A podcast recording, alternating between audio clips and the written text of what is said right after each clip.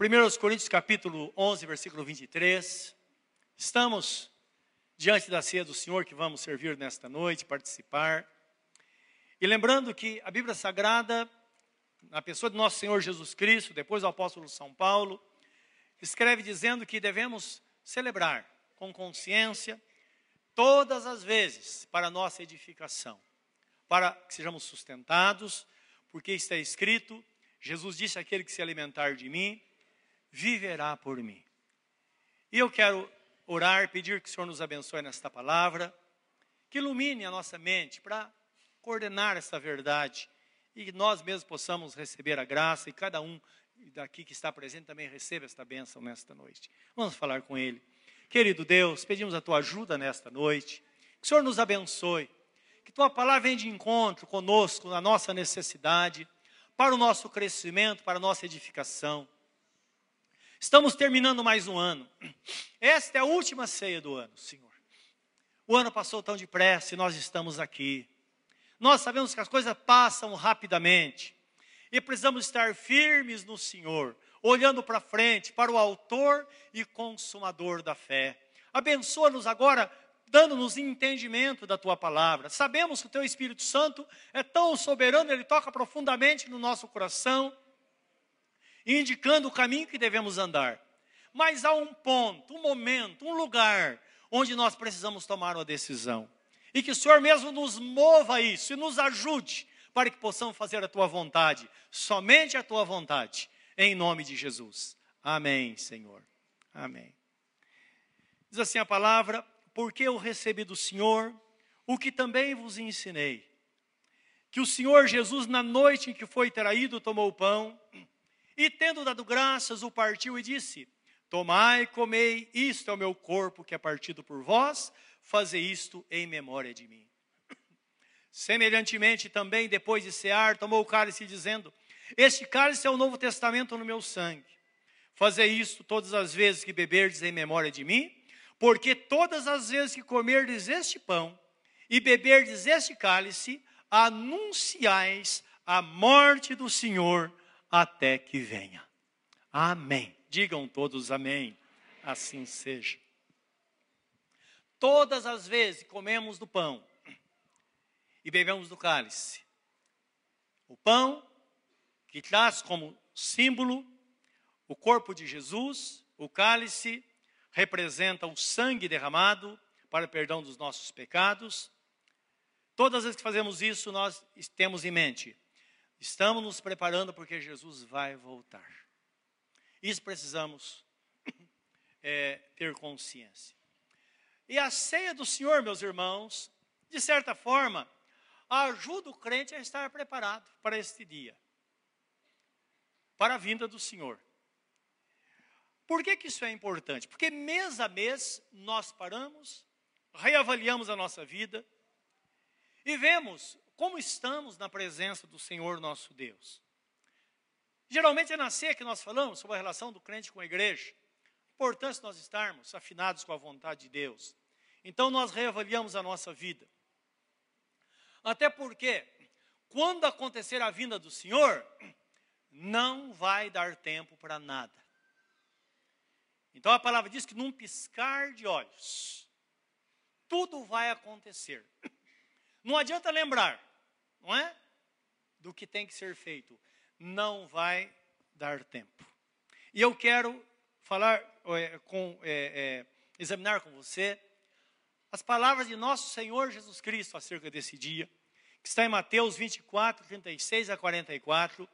E lembra, eu e você e todos os habitantes da terra estão diante desta verdade. Não tem para onde fugir. Então o texto fala assim: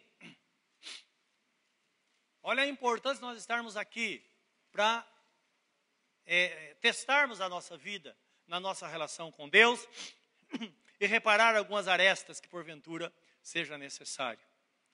Mateus é, 24, 36, o sermão chamado o Sermão da Montanha, ou Sermão do Monte, ele fala assim: porém daquele dia e hora, ninguém sabe nem os anjos dos céus, nem o filho, mas unicamente meu Pai. E como foi nos dias de Noé, assim será também a vinda do filho do homem. Porquanto, assim como nos dias anteriores ao dilúvio, comiam, bebiam, casavam-se e davam-se em casamento, até o dia em que Noé entrou na arca. Então, lembrar também, todo mundo estava à procura da felicidade, não é? E não perceberam, até que veio o dilúvio e os levou a todos. Assim será também a vida do filho do homem. Então, estando dois no campo, será levado um e deixado o outro. Estando duas moendo no moinho, será levada uma e deixada outra. Vigiai, pois, porque não sabeis a que hora há de vir o vosso Senhor. Mas considerai isso: se o pai de família soubesse a que vigília da noite havia de vir o ladrão, vigiaria e não deixaria que fosse arrombada a sua casa. Por isso, estáis vós apercebidos. Desculpem, vamos ler de novo. Por isso, estáis vós apercebidos também porque o filho do homem há de vir a hora em que não penseis. Amém? Esta é uma verdade que não pode ser mudada. E a exortação divina, meus irmãos, é que devemos estar preparados. Agora, como nós podemos estar preparados para a vinda do Senhor? É importante saber dos acontecimentos, saber o que fazer, não é verdade? O que nós vamos fazer? Existe o lado prático, o lado prático da vida cristã, que é a aplicação da palavra. Em primeiro lugar, é importante entender que Jesus certa vez disse a Nicodemos, não é que era um príncipe dos judeus, e Nicodemos foi ele dizendo: "Senhor, o que eu devo fazer para ser salvo?" Ele diz: "Nicodemos, aquele que não nascer de novo não pode entrar no reino dos céus." Ele disse: "Mas como pode nascer? Eu sou velho, pode pode porventura voltar ao ventre da minha mãe e tornar a nascer?" Disse Nicodemos: se eu estivesse falando de coisas materiais, tudo bem, estou falando de coisas espirituais. O que é carne é carne, o que é espírito é espírito. E em verdade, em verdade vos digo, aquele que não nascer da água do espírito, não pode entrar no reino dos céus. Portanto, o primeiro requisito é ser uma nova criatura, ser filho de Deus. Esse termo ofende algumas pessoas. Por quê? Ele quer dizer que só você é filho de Deus? Alguns até citam, não é? falam, usam outro termo. Não, você é criatura, eu sou filho de Deus. Na verdade, é que todos nós fomos criados por Deus, somos obra das mãos do Senhor. Mas uma coisa é certa, Jesus fala em João capítulo 1, 11 e 12, que ele veio para os seus, mas os seus não o receberam.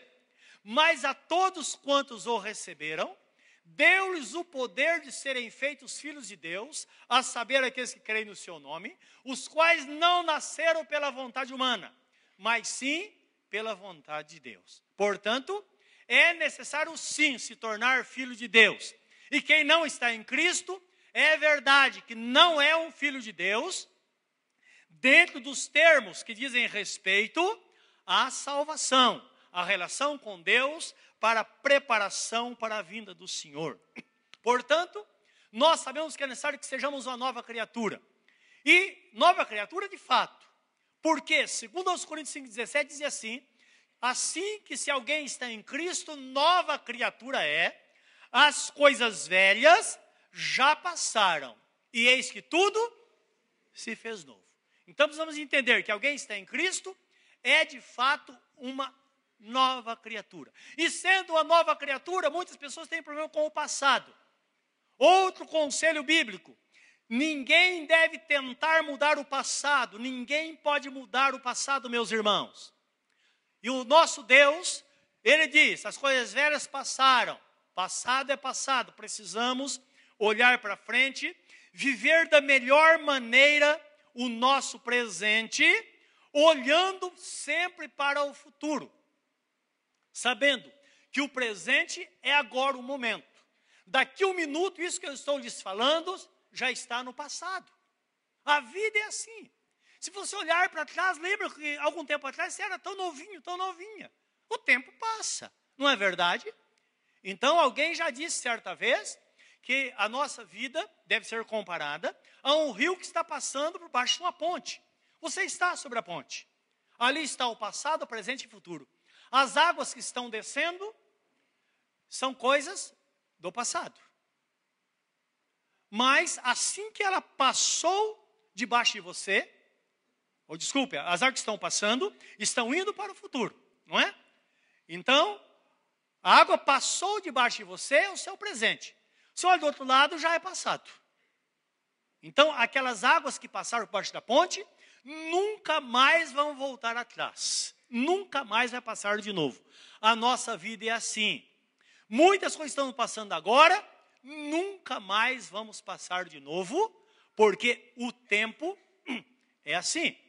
E algumas pessoas até, claro, é, como diria, assim, é, animados por aquilo que aconteceu com o Zaqueu, que disse: Senhor, eu dou quatro vezes, vou dar quatro vezes mais àqueles que eu defraudei, vou dar metade dos meus bens aos pobres, não é? É um sinal de conversão, de mudança. Mas nós nem sabemos se ele pôde de fato dar quatro vezes, porque quatro vezes pode ser que ele não tinha esse bem para devolver aquelas pessoas. Os irmãos estão entendendo? Então é importante entender que o passado é arriscado. E muitas vezes nós tentamos consertar algumas coisas do passado. E a Bíblia nos fala, em Filipenses 3, 12 a 14, o apóstolo Paulo, ele fala exatamente sobre isso. E é bom entender que a palavra do apóstolo Paulo é uma palavra muito real, porque é a palavra de Deus, é ele sendo usado por Deus para transmitir essas verdades a nós nesta noite. Então, ele fala aqui em, em Filipenses 3, 12 a 14, até para dar resposta a algumas pessoas, para que estavam em dúvida em relação a isso. Ele fala assim no versículo 12: Não que já tenha alcançado ou que seja perfeito, mas prossigo para alcançar aquilo para o que fui também preso por Cristo. Irmãos, quanto a mim, não julgo que haja alcançado, mas uma coisa faço e é que esquecendo-me das coisas que atrás ficam, avançando para que estão diante de mim, eu prossigo para o alvo pelo prêmio da soberana vocação de Deus em Cristo Jesus. Isso indica o quê? Que não há tempo para parar, devemos olhar para frente. E sabemos que estamos construindo uma história na presença do Senhor nosso Deus. E se estamos construindo essa história, nós precisamos entender que não podemos parar. Muitas propostas existem para que nós, ou para que paremos. Lembra de Neemias, quando ele foi chamado, de uma forma justa, para reunir com os anciãos da cidade, que estavam com um pensamento maligno acerca dele? Ele sabia, ele tinha o discernimento de Deus. Eles disseram: vamos nos reunir, vamos fazer uma reunião. Ele disse: Não, eu estou sobre uma grande obra e não posso descer para conversar com vocês. É olhar para frente, como está escrito em Hebreus, olhando firmemente para Jesus, que é o autor e consumador da nossa fé, andando a passos largos, ninguém precisa correr, mas lembrando que o futuro está logo ali.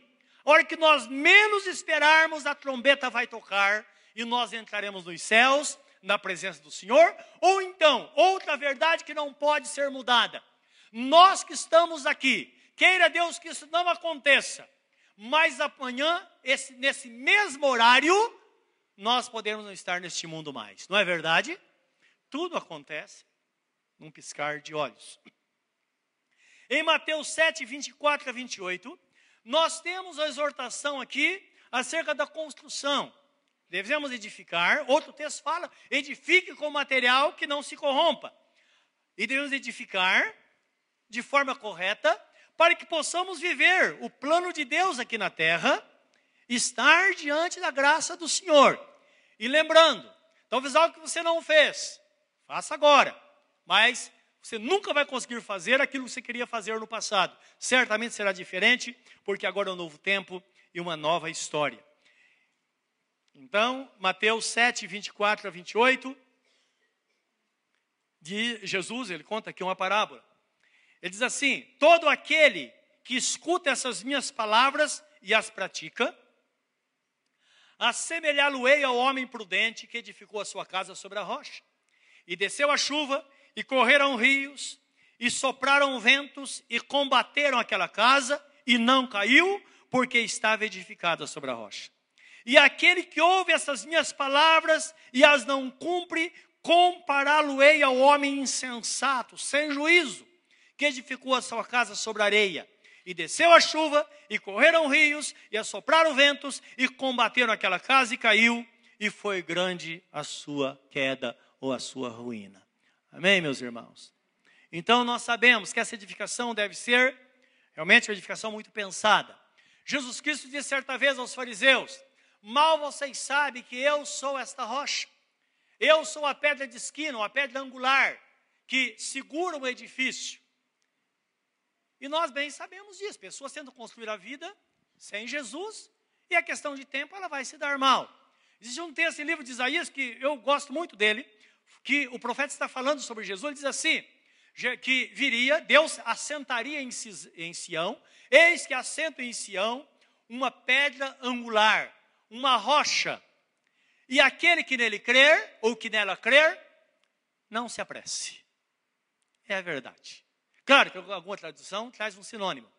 Mas o que significa para nós? Sua vida está em Cristo, descanse no Senhor. Não precisa correr, Ele vai conduzir todas as coisas. Não precisa entrar em desespero, não precisa ficar lutando com o seu passado. Olha para frente, olha para o Senhor, mantenha uma vida cristã, autêntica. Talvez no ano que está terminando você não conseguiu fazer isso. Esse é o tempo de colocar as coisas em ordem e a ceia do Senhor é para isso para que avaliemos as situações e tomemos uma decisão que deve ser tomada para que vivamos de fato e de verdade na presença do Senhor nosso Deus. Nós estamos edificando, mas, não sei se os irmãos concordam comigo, uma, uma, uma questão humana. Nós erramos às vezes ao construir, não é verdade? Mas não, não, puxa, podia ter feito de tal jeito, de tal forma. Então é bom entender isso. Que às vezes nós pensamos, puxa, eu poderia ter feito de forma diferente. Só que se não fez, não tem mais jeito, não é? Se o prédio cresceu, está quase terminado, está torto, você não tem muito o que fazer, a não ser entregar nas mãos de Deus e talvez calçar, reparar algumas arestas, algumas, algumas rachaduras, para que daqui para frente você possa construir de forma correta na presença do Senhor. Existe uma torre na Itália, chamada Torre de Pisa, que ela é bem inclinada, não é? Nunca ninguém tentou endireitar. O que acontece se alguém tentar endireitar? Você já sabe, né? desmorona toda. Eu conheço pessoas que desmoronaram a vida por tentar dar uma guinada, dizer, não, vou mudar minha história, em relação ao passado. Ninguém consegue fazer isso. Então lembra, passado fica no passado. As coisas velhas já passaram e tudo se fez novo. Não importa o quanto você foi abençoado no passado, o passado é passado. Não importa o quanto você não foi abençoado no passado, não dá para mudar. Siga a sua vida daqui para frente na presença do Senhor e tenha refrigério na sua alma, porque isso é maravilhoso, nós podemos fazer isso na presença dele sempre quando quisermos, não é? Algum tempo atrás, um vizinho meu descobriu uma, ele construiu uma casa, não é? Reformou geral e começou a dar algumas rachaduras. E vai daqui, vai dali. Ele descobriu que a casa estava cedendo, principalmente a varanda. Uma varanda grande com uma laje, sobre a laje um lugar, não é, de uma varanda, e estava cedendo. E agora o que fazer? Entrou em desespero. Uma casa grande, muito bem construída, e agora o que fazer? Ele descobriu que o pedreiro recebeu a planta o que fazer, mas fez as colunas e não colocou sapata nas colunas. Então a coluna estava afundando. É uma coisa natural, não é? Aí corre daqui, corre dali, alguém orientou, um engenheiro orientou, disse: olha, você vai reforçar, fazer uma sapata agora. E ele lá, cheguei, passei um dia de manhã lá, é bem, é bem ao lado de casa. Ele estava com um monte de ferramenta e algumas pessoas em volta dele a fazer concreto, barras de ferro, não é? E algo me chamou a atenção.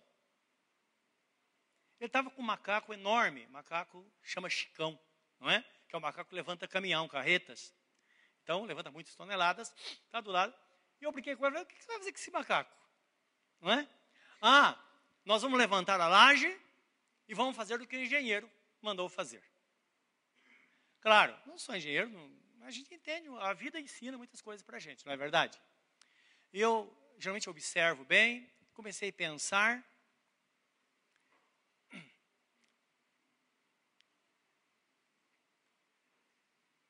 E eu disse a ele: Olha, você não pode usar esse macaco. Porque se você tentar levantar a laje, questão de lógica, vai destacar onde está rachado. Então ficaria a laje pendurada somente nos ferros e quebraria o concreto. Os irmãos estão entendendo? Está rachado em cima e estava apertando para baixo. Se levanta, poderia cair tudo. Eu falei, olha, não entendo muito, não sou engenheiro. Não é? A palavra do engenheiro tem um grande valor, não é? Talvez você possa até seguir, mas a experiência mostra isso. Mas o que fazer então? Ela cedeu alguns centímetros.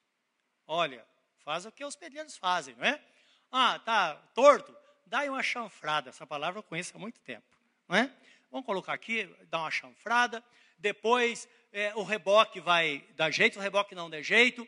A massa é, fina vai dar jeito. Não der jeito, passa a massa corrida. Se não der jeito, a pintura. Não é? Então tem coisa que não tem jeito mesmo. Eu disse que você pode fazer é o seguinte: calça, não deixe ceder nem um centímetro. Bem calçado. Depois de calçado, você vai cavar em volta da, da, da coluna.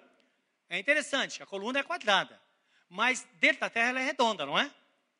Então existe é, é, condição de colocar ferros e concreto embaixo. Falei, então cava, uma medida correta, trança de ferro por baixo, coloca concreto, daqui uns 20 dias ou mês, não tenha pressa, tira todo o calço, não vai mexer em nada, vai estar prontinha. Você vai, fecha as rachaduras e nunca mais vai rachar de novo, porque não cedeu. Ele fez isso já um ano atrás, está lá perfeito. Tá? Está um pouquinho torto, agora dá lá uma chapiscada e disfarce de alguma forma, mas não correu o risco de cair tudo. Assim acontece, não é? Então, na nossa vida, meus irmãos, as coisas, elas seguem mais ou menos esse caminho. Por que é importante isso? Não é? É importante porque uma situação é consertada e nós seguimos em frente. Acontece muito, meus irmãos, na, na, em todas as coisas que nós construímos na nossa família, na, na vida cristã. E é importante porque algumas pessoas tentam mudar o passado, não é? E não encontrar o meio para amenizar a situação e ter uma vida nova. Mas outras pessoas desafiam a Deus. Então, muitas vezes, elas sabem que precisa consertar, mas não consertam. E lembra que está escrito em Gálatas 6, 7. Diz assim: Não erreis, Deus não se deixa escarnecer, porque tudo o que o homem semear, isso também se fará. Então, por um lado, algumas pessoas são tão preocupadas com a vida cristã que ela quer fazer tudo certinho e, e, não, e não, se contenta em acertar o presente para ter uma vida abençoada na frente. Não, ela volta para o passado. E se você quiser voltar ao passado, vai ter muitas pessoas incentivando você. Por aí tem, tem sessões de cura interior, de regressão, tudo nas igrejas. Você remoer o passado e tentar fazer o que tenho visto, que as pessoas se autodestroem, porque elas contrariam a palavra de Deus. Esta palavra deve soar no nosso espírito, nos nossos ouvidos constantemente. As coisas velhas passaram. Viva o novo na presença do Senhor. Por outro lado, nós sabemos que tem pessoas que deixam rolar. Sabe, sabe que precisa fazer algo, mas não faz.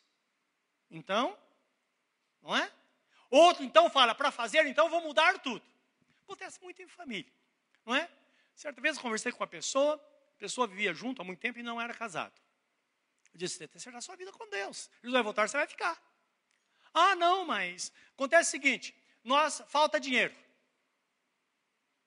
Inclusive, minha mulher quer fazer um, uma grande festa. Nós queremos receber a bênção de Deus na igreja. Se possível, até casar de noivo. Tá. Irmãos, sabemos que existem algumas coisas que podem ser feitas, mas alguma situação não fez no passado, nós pagamos o preço. Tem coisa que não adianta tentar, vai botar um monte de coisa, aí acaba cedendo tudo. Existem pessoas que nunca acertam por causa disso, que ela acha que tem que mudar tudo. Não. Nós sabemos que tem que ter sabedoria, não é verdade? Eu digo a ela: vai no cartório, pelo amor de Deus, leva seus documentos, dá entrada, daqui um mês está liberado, casa, acerta perante Deus. Quando você conseguir dinheiro, faz uma festa com sua família, com seus amigos, por ter acertado, por ter acertado sua vida com Deus, e não fica inventando, porque Jesus volta e o preço pago é muito alto. Amém, meus irmãos? Alguns anos atrás, tive uma experiência interessante. Todos, toda época de Natal eu me lembro dessa experiência, já faz, creio que uns oito anos atrás aproximadamente, até um pouco mais. Eu estava no mercado, a gente estava fazendo compra, comprando uns panetones lá, fiz uma compra no Natal. Era umas oito horas da noite, tempo chuvoso como está agora. De repente meu celular toca. Era um irmão do estado do interior. O irmão, ele nasceu na vida cristã, sua família servindo a Deus, todo mundo. Ele falou: Olha, eu queria te pedir um favor. Você poderia fazer o casamento do meu filho? Disse: Quando? Semana que vem. Eu falei: Bom, tem coisa aí. Não é? Tudo muito rápido assim. É mesmo, de uma igreja lá. E por que, que o pastor, não, não, a igreja não providenciou isso? Não, acontece que não deu certo, tem algumas questões aqui. Eu só ouvindo. Claro, tem situação, meus irmãos, a gente faz, a gente desdobra e vai socorrer, não é verdade? Sim, claro, nós fomos chamados para isso, para servir. Então, a gente, às vezes, faz o velório é, pela à tarde e um casamento à noite. Não tem, nós não, não temos problema em relação a isso. Só que tinha uma questão. Falou, o casamento vai ser numa chácara, à tarde, eu fiz uma pergunta para eles, escuta, então significa que eles vão casar de manhã no civil? Não, pastor. Não, é, na verdade, eles vão casar no civil depois. Só que eles querem entrar no ano novo casados. Então, vai celebrar o casamento só o religioso nessa chácara, e é claro, precisa da bênção de Deus. O celular, eu falei, irmão, você enlouqueceu? Mas por quê? Você foi criado na igreja, mas filho sabe como é. Ora, você que tem que saber. Porque a Bíblia Sagrada fala que muitas vezes nós não fazemos, mas apoiamos aqueles que fazem. Então a condenação é mesmo, você é um pai. Você nunca poderia, se você nunca teria ligado para mim. Nunca, para ninguém. Eu disse, mas tem uma coisa. Se você quiser negligenciar, alguém vai lá e vai pecar contra Deus e fazer essa besteira. Tá bom. Passado uns 15 dias, fiquei sabendo um pastor, conhecido meu, porque tem isso, viu, irmãos? Às vezes alguém fala assim, não, ele não fez? Ah, eu faço. Não é? Porque tem algum interesse. Os irmãos estão entendendo? As pessoas não são autênticas em relação à verdade. A verdade dói, mas dói uma vez só. E nós bem sabemos, a Bíblia fala: leais são as feridas daquele, daquele que ama. Leais. Mais vale a repreensão franca do que o amor encoberto, porque leais são as feridas daquele que ama. Então, fale a verdade às pessoas, porque isso pode motivá-las a fazer a vontade de Deus. Foi lá, fizeram, tá bom, todo mundo feliz. Seis meses depois, eles nem casaram no civil, o casal se separou. Não é? Aí é que ele pensa, ah, sabia que não ia dar certo mesmo, até foi bom não ter casado. Tá bom. Passava, passado algum tempo, o pastor que fez se separou da esposa. Tinha, eles passaram por situações difíceis, mas estavam vivendo bem uma família bonita, não é? Todo mundo servindo a Deus, a esposa, todos os filhos na presença de Deus. E ele simplesmente encontrou uma menina de 22 anos, a idade da filha dele, que completou 22 anos, dois meses antes do casamento da filha, pegou a menina e foi embora de casa. Passado mais algum tempo, o pai desse menino também se separou. Três casais foram desfeitos numa sequência: o rapaz e o casal, depois o pastor e depois os pais e situação irrevogável. Não houve volta. Você vai dizer, pode ser coincidência. Mas vamos pensar um pouco. É normal isso? Acontecer tudo de repente assim? Então lembra, Deus não se deixa escarnecer. Uma coisa é quando a pessoa está vivendo com Deus e muitas vezes ela tem um deslize, ela faz alguma coisa, e depois se arrepende e coloca perante Deus. Outra coisa é a pessoa fazer de conta que nada está acontecendo. Não, vamos fazer, vamos. Não se desafia a Deus. E eu poderia contar para você muitas histórias nesse sentido. Então, o que Deus quer é que sejamos humildes e coloquemos de fato nossa vida em ordem, para que possamos entrar um ano debaixo da bênção do Senhor e sabendo que assim como o ar que nós respiramos, assim Jesus, assim a certeza da volta de nosso Senhor Jesus Cristo. Em terceiro lugar, nós precisamos viver uma vida de discernimento. O texto fala sobre discernimento na ceia do Senhor. Então, discernimento sempre é ver a situação do ponto de vista do outro. Nesse caso, a vida de discernimento é quando nós olhamos o ponto de vista de Deus, como é que Ele conduz a humanidade. Então, a igreja de Cristo, ela tem dois mil anos. Mas é importante dizer que Deus sempre se manifestou na terra e sempre ele teve um povo que o serviu. É bom entender isso. Então sempre há uma sequência. E a Bíblia fala sobre dispensações. Dispensação é um período de tempo onde Deus faz uma proposta ao homem e para que o homem, obedecendo aquela proposta divina, ele seja aprovado. Ele é salvo, então é condenado. Por exemplo, no tempo do dilúvio que Jesus fala, a arca foi construída. Eles foram convidados a entrar na arca. Somente uma família entrou, somente oito pessoas entraram na arca. Os demais pereceram. Então, uma das dispensações. E tem outras dispensações da lei, assim por diante. Nós estamos vivendo a dispensação da graça, dispensação do Espírito Santo, onde, irmãos, só não entra no céu quem não quer. Porque está escrito: todo aquele que invocar o nome do Senhor será salvo. Todo aquele que está em Cristo será salvo. É a coisa mais fácil do mundo. Basta estar no Senhor e viver na presença de Deus, para que a graça esteja sobre nós, para que nunca nos desviemos dos caminhos do Senhor. Nunca devemos subestimar as verdades bíblicas. Um texto que está em Isaías 48, 17 e 18. Quer ler com os irmãos? Marque na sua Bíblia esse texto. Que a palavra de Deus, ela tem uma finalidade sempre na nossa vida, meus irmãos. Ela é ungida, ela é cheia de amor. Então, nosso Deus é um Pai amoroso. E esse texto fala assim, é, Isaías 48, 17 e 18. É uma palavra para você não dormir à noite enquanto não botar as coisas em ordem. Enquanto não entregar a sua vida a Jesus, quando não acertar as coisas com Deus. Não é para isso mesmo. Então o texto fala assim: Assim diz o Senhor, o teu redentor, o Santo de Israel. Eu sou o Senhor, o teu Deus. Entenda, não está falando o vosso Deus, o Deus da igreja. Está falando individualmente. Sim, Ele é o seu Deus, o teu Deus que te ensina o que é útil e te guia pelo caminho em que deves andar. Ah, isso no presente, apontando para o futuro. Mas no futuro, algumas pessoas seguem, Jesus veio para os seus, lembra? Os seus não receberam. Nem todos tomam a posição, alguns ainda continuam no mesmo, na mesma posição. Então Deus fala: ah, se tivesses dado ouvidos aos meus mandamentos, então seria a tua paz como o rio e a tua justiça como as ondas do mar. Amém?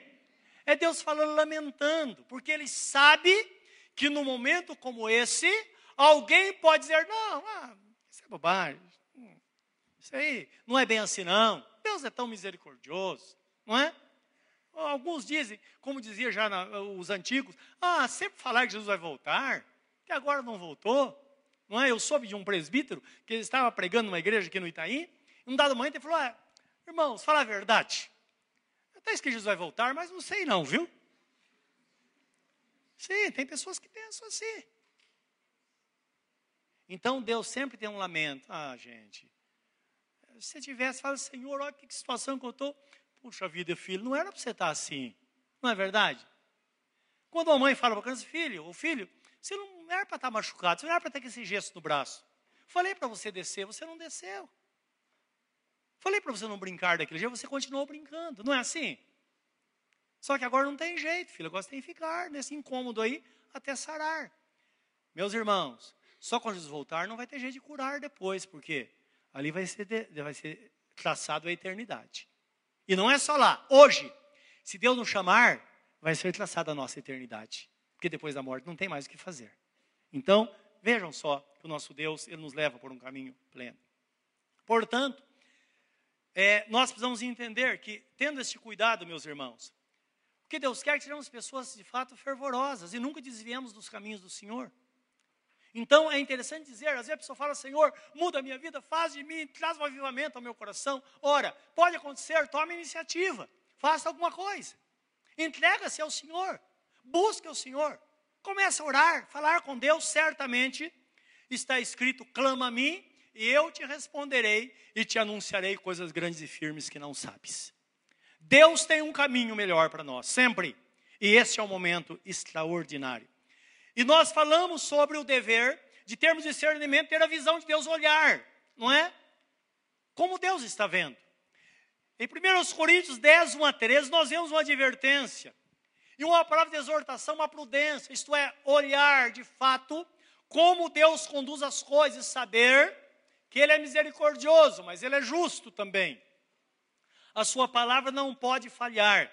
Ele falou que vai te colocar no céu se você permanecer com Jesus, vai entregar sua vida para Jesus. Mas ele disse também que vai jogar você no inferno se você não receber Jesus como seu único e suficiente Salvador.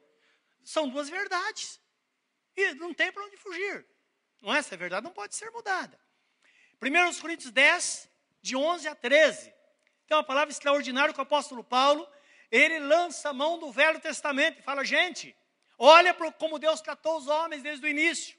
Olha para a misericórdia, olha para o que Deus faz. Mas cuidado, valoriza a vida cristã. Não podemos, na verdade, fazer as coisas simplesmente como nós queremos. Existe uma regra de fé que nós devemos seguir, que é a palavra do Senhor.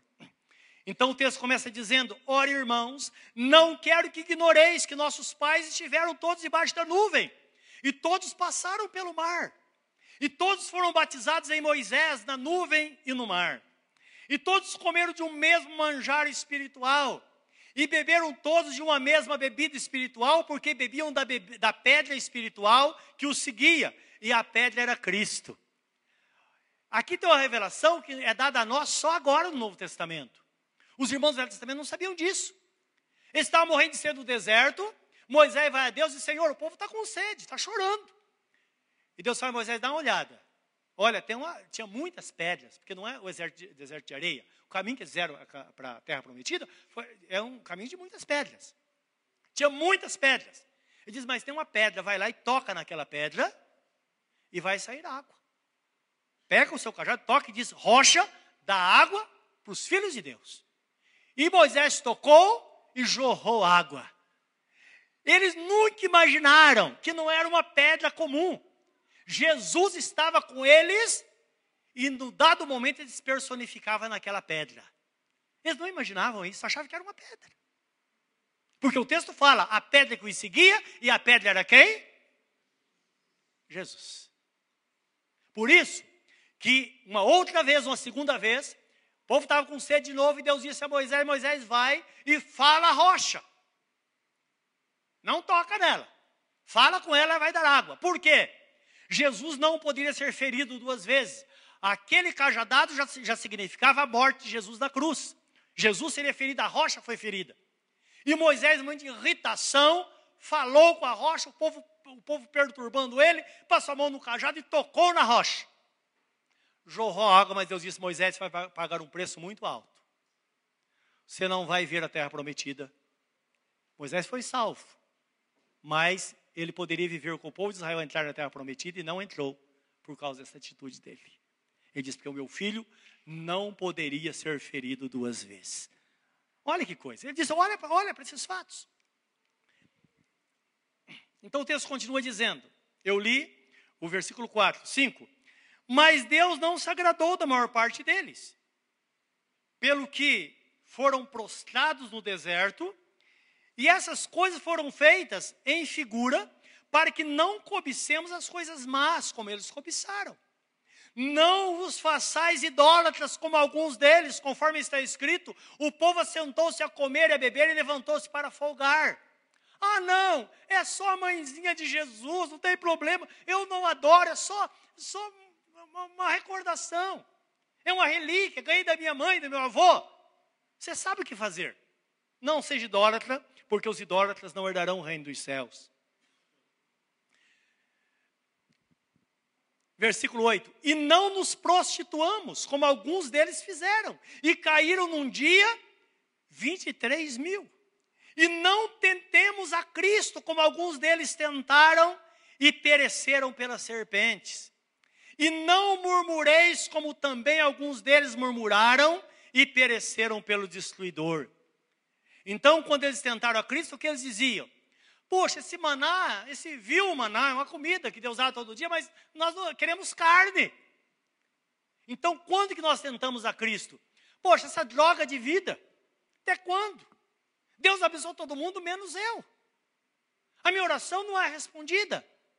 Não faça isso, porque isso é tentar a Cristo. Então, as pessoas pereceram por causa disso. Não murmureis como algum deles murmuraram e pereceram pelo destruidor. Lembra, murmurar é reclamar da vida. Ora, versículo 11: tudo isso lhe sobreveio como figuras.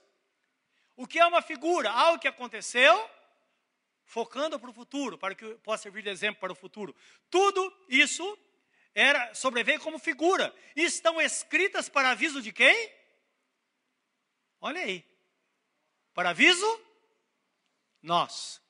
Fala, está escrito para meu aviso. Amém?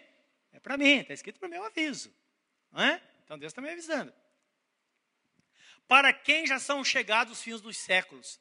Aquele, pois, que cuida, aquele, pois, que cuida estar em pé, olhe para que não caia.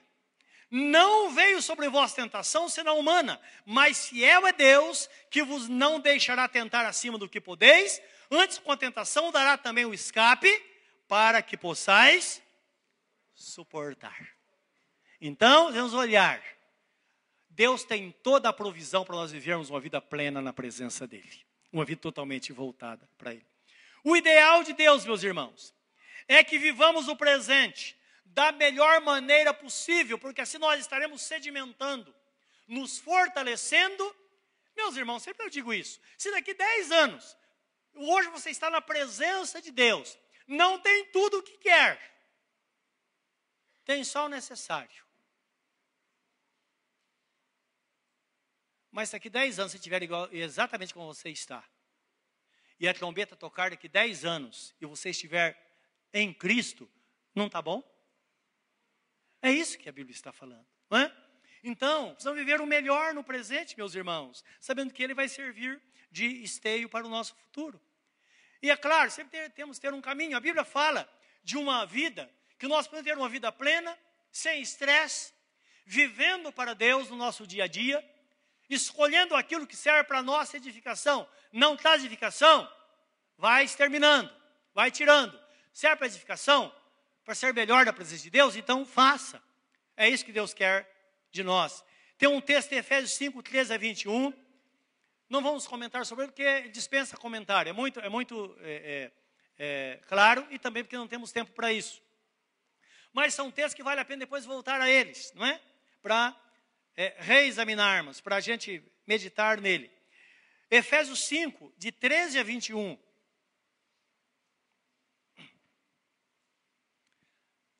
Talvez tem coisa que você não entende agora. Está acontecendo, não fala por que está acontecendo.